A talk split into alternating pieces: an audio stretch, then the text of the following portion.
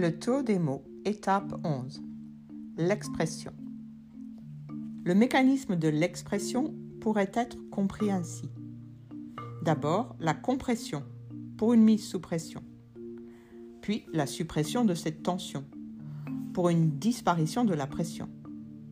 Enfin, une explosion, véritable expression, poussée au dehors de l'intenable pression, comme une résolution de l'oppression, pour un temps, un temps seulement.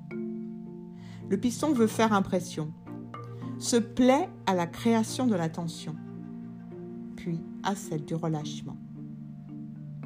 Cette permission de libération, pour quelle expression, pour quelle exposition, pour quelle transposition au dehors de l'impossible tension du dedans?